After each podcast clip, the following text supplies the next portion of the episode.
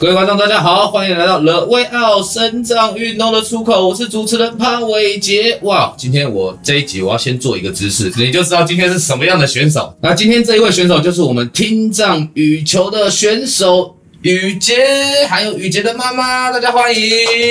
大家好。好，那我们先请宇杰来自我介绍一下，好不好？大家好，我是张云杰。那雨杰的妈妈呢？大家好，我是云杰的妈妈张永玉。所以你们两个是不是都是看了戴志颖之后才会开始喜欢打羽球？你哎，欸、他喜欢打羽球，我一点都不喜欢。真的假的？打？真的？对不起，怎么做成是想帮他？那既然宇杰的妈妈不喜欢打羽球哈，那为什么会支持宇杰打羽球？我一点都不想支持他，因为要花钱。对不起，我要诚实一下。那雨杰为什么会突然想打羽球？你不是可以可以可以打保龄球啊，可以打别的啊？就觉得打羽球，感觉比在场上奔跑的感觉，嗯、还有挥汗的感觉，就是很讲究那种流汗的感觉。OK，好。那我们接下来这个单元就是说出你的真心话，我就会问妈妈跟宇杰一些小问题，这样子好不好？你们也可以互相爆料都没有关系，OK？好，那我想大家其实刚刚你也讲了嘛，你喜欢戴志宇，除了戴志颖之外，宇杰你有没有喜欢别的选手呢？还有一个泰国选手伊胜嘛，伊胜，所以你每天都在电脑前面偷偷看他们。会。妈妈，其实你有没有想看到宇杰这样子打踢打打羽毛球，有没有想对他说什么话？我很佩服他。怎么说？屡战屡败，但还是这么有。怎样屡战屡败？因为因为他起步很晚，我必须诚实说，呃，很多很多妈妈哦，其实很很知道怎么帮孩子铺路。嗯啊，我们真的是一直在台湾的教育教育教育领域跟环境里面一直撞壁，一直碰壁，直到。他告诉我他的想法是打羽毛球之后，我们开始往这方面。那那时候教练也很诚实告诉我们，他起步晚，所以很多肢体啊、肌肉啊，其实都已经固定，不太好训练。嗯，但是他就是就是真的是很乐观，天生乐观，所以他一直没有很好的成绩，可是他还是继续打下去，跟不间断的参加比赛。我很佩服他，呃，永不放弃的精神，真的，我觉得很佩服他，对不对？这样运动其实最重要的什么？最重要是永不放弃的精神，总总有一天他就是你的。但是，但是妈妈说他起步晚是起步多晚？他高二才开始打，通常都是小学就进校队，他是高二才开始。Oh, OK，所以宇杰是在是在听障的呃障别里面去去分去打这样子吗？还是跟一般人打？都跟一般哦，他都是跟一般人打。跟一般人打比较多。我们训练是找一般的教练。嗯，对，其实这也加深了他在训练的时候的辛苦，因为教练他比较要怎么跟他沟通，然后怎么教他球，嗯、他们两个也需要磨合一段时间。嗯，但是他比赛是的确都都在在听障的专属的羽毛球比赛。嗯，往上面打。对 Okay. 对，那雨杰有没有什么想跟妈妈讲的？妈妈支持你那么多年。哦，妈妈谢谢你一直陪伴我，然后帮我打教练。抱一下，抱一下，抱一下，这个要抱一下了吧？哎，再撒花撒花。好，那宇婕，我想因为想问你啊，我们打羽毛球虽然每天这样笑掉一定很累嘛，对不对？但是你偷懒，你会不会偷懒的时候？有，有时候想休息，但教练不给休息。那怎么办？就继续练，之后练完的时候再偷懒一下就好。那你偷懒？那你偷懒都在做什么？偷有时候会因为觉得自己练不好，就在旁边叫叫，然后被叫过去再过去就好。但是有时候不能停太久。停太久的话会被念。嗯，妈妈也会念你吗？会。你在旁边干什么？我过去练球啊。我是一个很急性子的妈妈。OK，她只要有一秒没有动就不行。对，没错。一秒看到她，啊，绑个鞋带，你赶快练啊，绑什么鞋带？对。好了，那我有想问妈妈，妈妈其实雨杰当时是怎么样的问题发生听障的？其实因为他是民国八九年出生嘛，在那个时候没有所谓的普筛，然后他也没有什么问题，然后一直到两岁，嗯，因为我一直是一个很忙碌的上班族，嗯，然后到两岁，我很早就把他送到幼稚园，他一岁两个月就去幼稚园了，然后到了两岁，那间幼稚园老师跟我说他有状况，嗯。那他也没有说的很清楚，因为其实碰到这样的事情，学校老师都会很小心，嗯、因为会引起家长的反弹。嗯。然后老师有一次，老师就把我拖住，说：“妈妈，你一定要带他去检做检查，他真的有问题。”嗯。那时候最流行的叫做感觉统合异常。嗯。我就带他去他出生的那医院，因为他他的病历都在那。嗯。然后医生检查之后说：“妈，对不起，我真的觉得他没有问题。”嗯。然后就。就盖了一个感觉统合异常，这样就回家了。回家之后，我就把他再送，因为我是一个工作狂，我就再把他送回幼稚园，说，呃，医生说他是感觉统合异常，我可以我可以去上班了嘛？嗯。那哦，他就把我拖住，说，妈妈这样好不好？你去耳鼻喉科检查。嗯。所以也就是说，其实老师早就察觉他的问题是什么了。嗯嗯嗯。然后我们去耳鼻喉科检查，医生才告诉我们说，他听力有问题，而且是很很严重。哦，真的、哦，对，是几乎完全听不到。OK，所以他算是重度的，他是极重度，极重度的。对，那当下呢？当下听到的感受是什么？是不相信啊，不相信。后来我就再去找了权威啊，嗯，然后儿儿科权威，我没有去找耳鼻口科权威，因为我不相信。嗯，我找儿科权威，儿科的医生也检查不出他的问题，嗯、这就很有趣了。后来我跟医生说：“医生，你要不要试试看拍拍手？”嗯。然后医生才发现，对耶，嗯，他是听不到哎，我觉得这整个过程就很夸张，嗯，我说实在很夸张，然后，然后就确诊之后，确诊之后就就就也哭了很久。说实在，当初的脑海中的画面是带着他跳下去好了，真的假的？真的真的，因为我我刚刚有强调，我是一个很很追求自我成就的女人，嗯，我觉得。这孩子无疑拖住我的飞黄腾达，之类之类的感受啦，就是他改变了我的生命。他改变了你们什么生命？因为后来我就，其实我还是坚持我要工作。嗯。那因为他后来我们大概知道他的状况是应该出生就有听力的问题，但因为没有普筛，好，第一没有普筛，第二没有注意到他的状况，没有及时戴上助听器，嗯、所以他的听觉神经一直一直退步，一直退步，嗯、退步到那么重，完全听不到。嗯。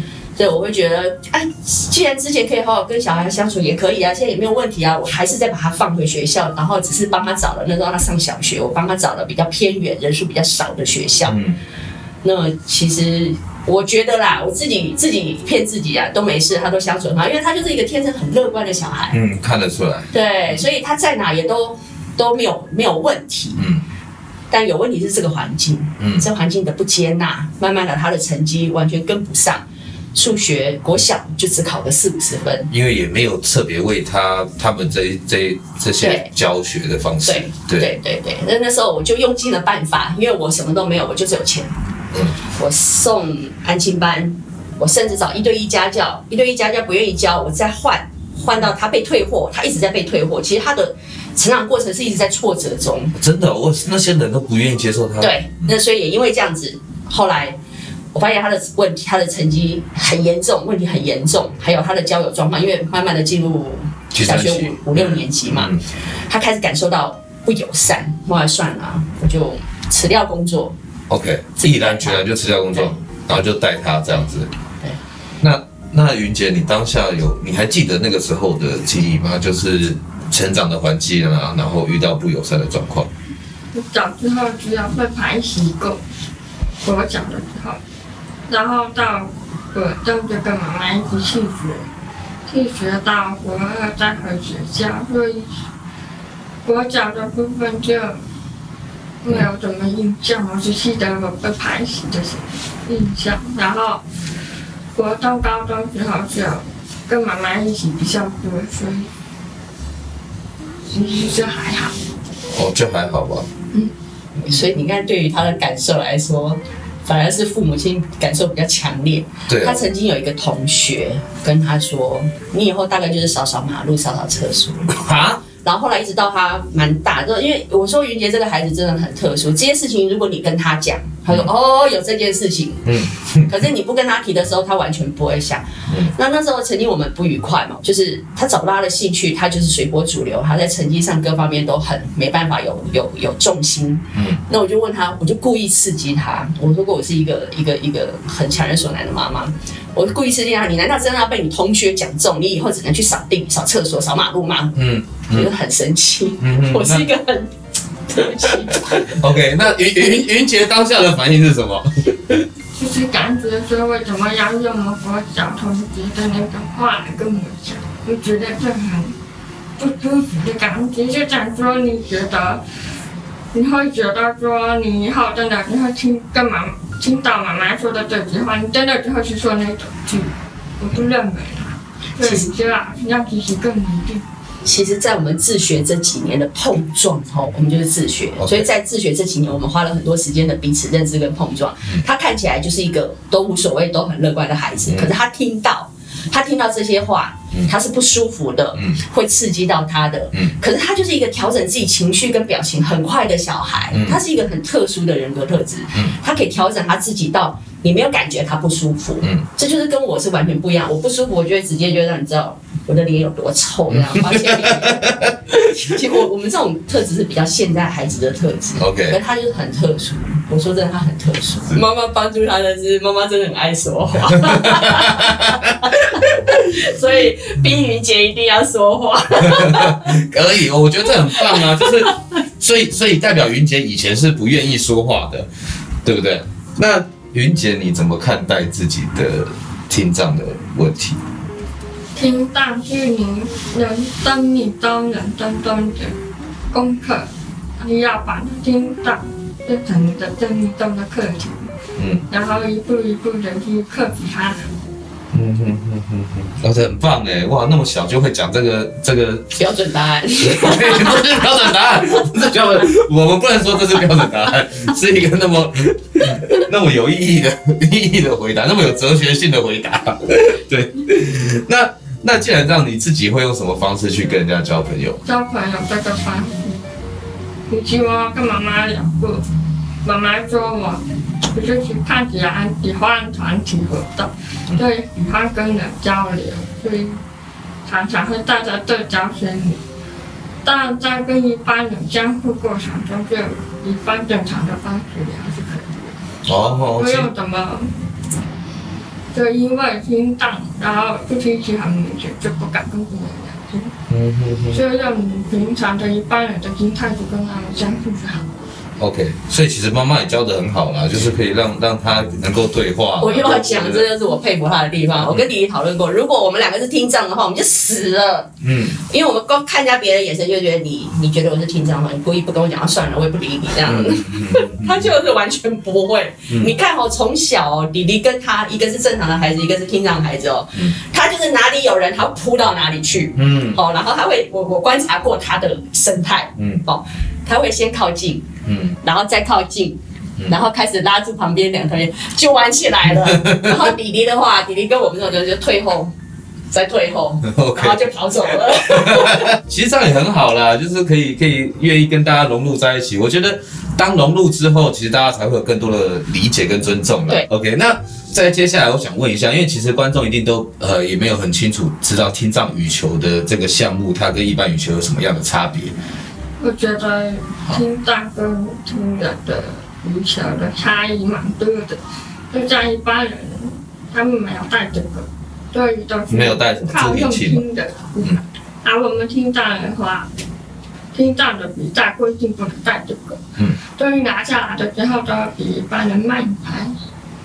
拿下来会比一般人。空间感和感觉，因为你听不到那个针，你打出去的，然后你不知道你打什么。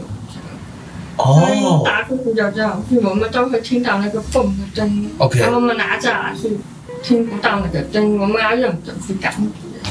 哦，所以那个空间感会有差。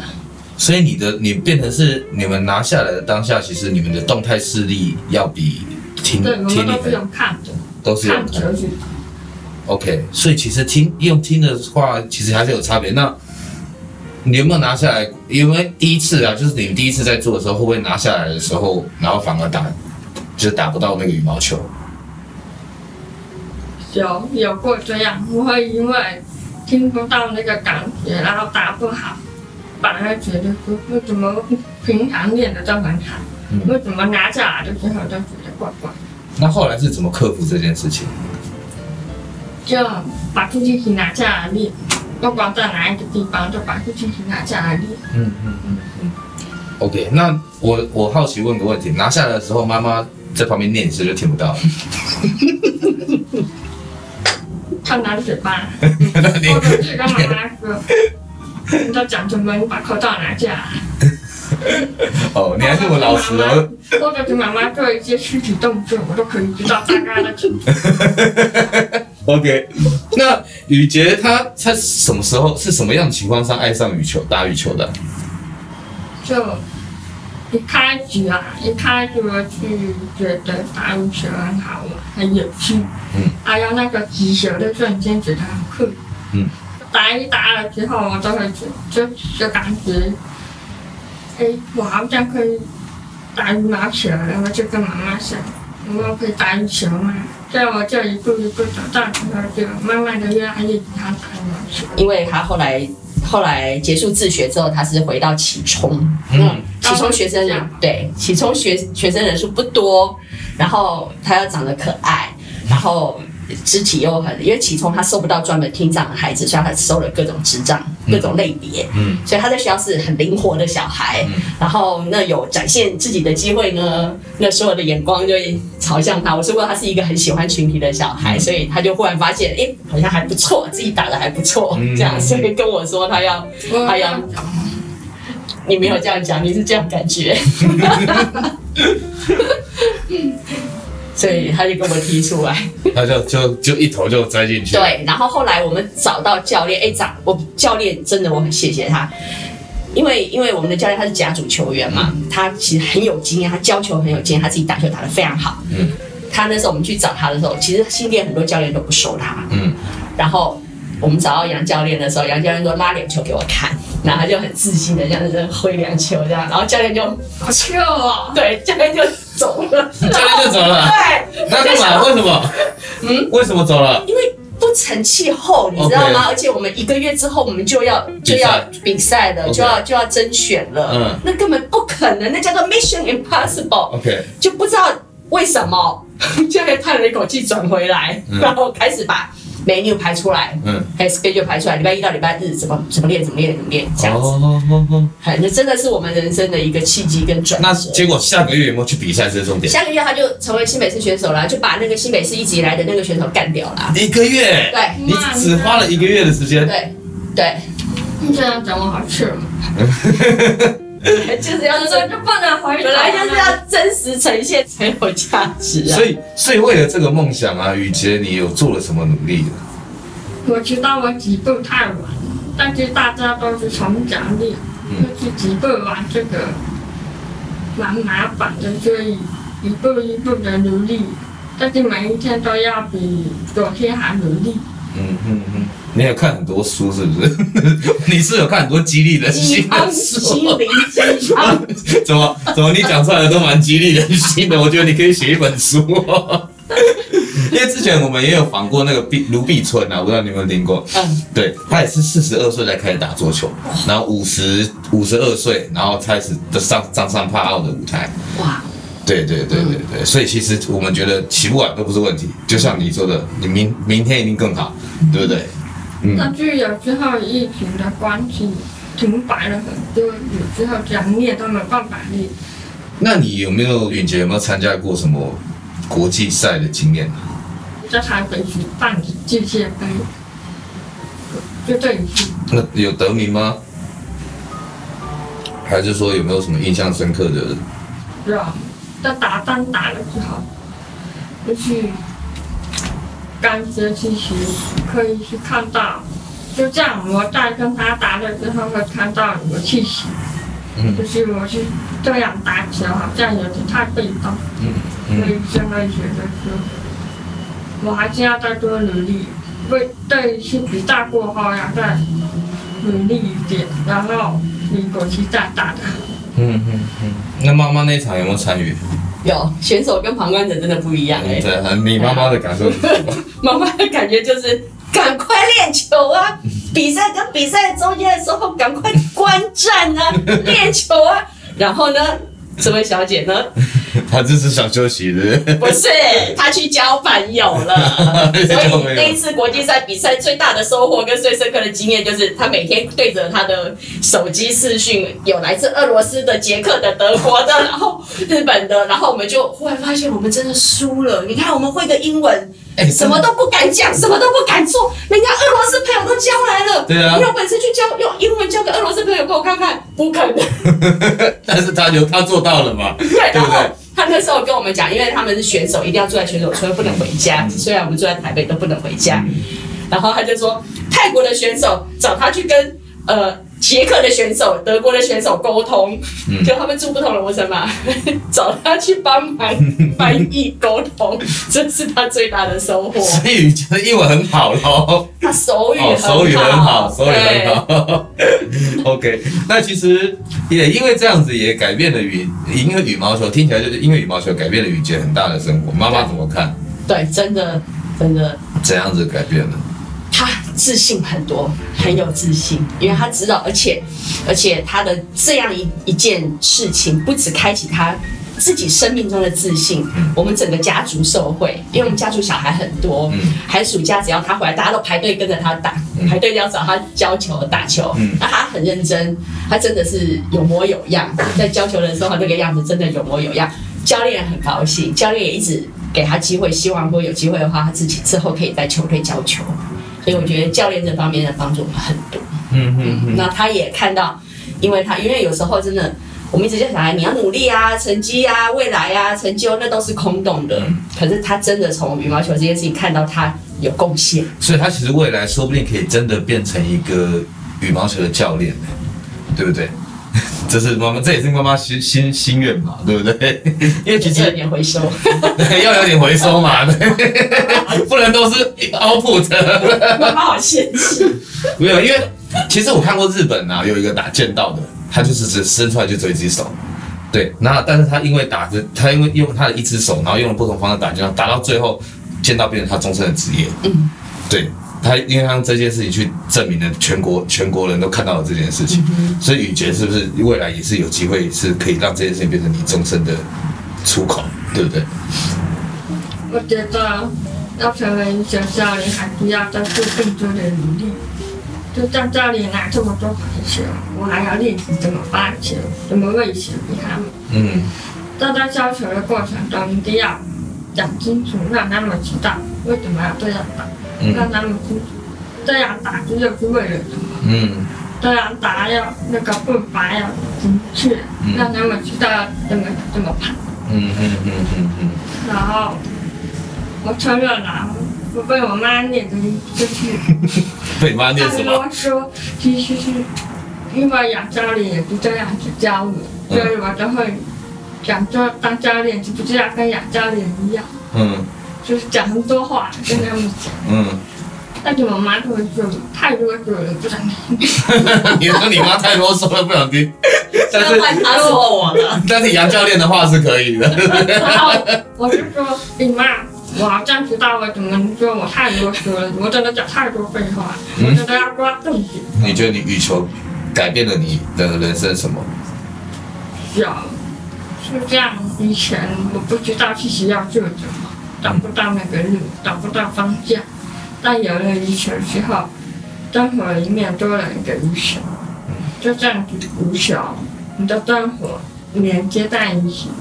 就像休息的时候，我们也可以去打个球，让自己放松。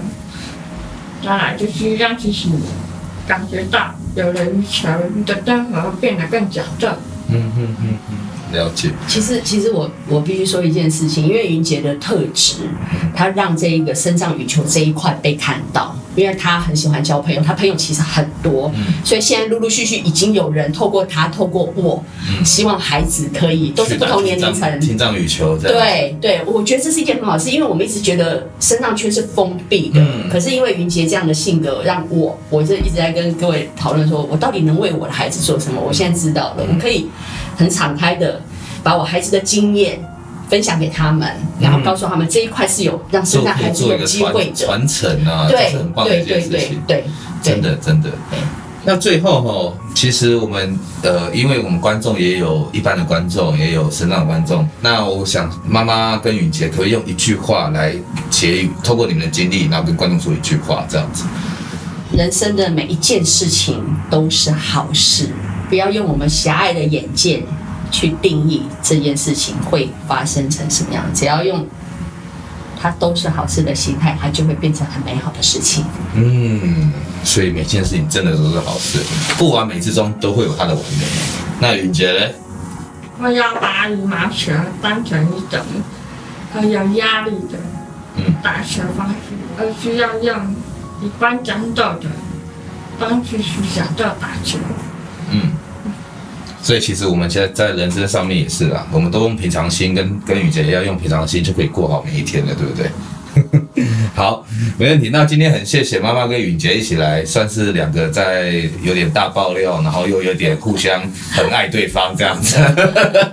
OK，那节目到了尾声哈，大家有一件事情是非常重要，也非常需要注意的，就是我们要按赞、订阅、分享，并开启小铃铛，关注我们的 The Way Out 身障运动的出口。那我们最后，我们是用羽毛球的姿势来跟所有观众朋友说再见。可以吗？羽毛球的姿势是是怎么样？怎么样做？他教我。好，我们就挥出去，拜拜，这样好不好？来，一二三，拜拜。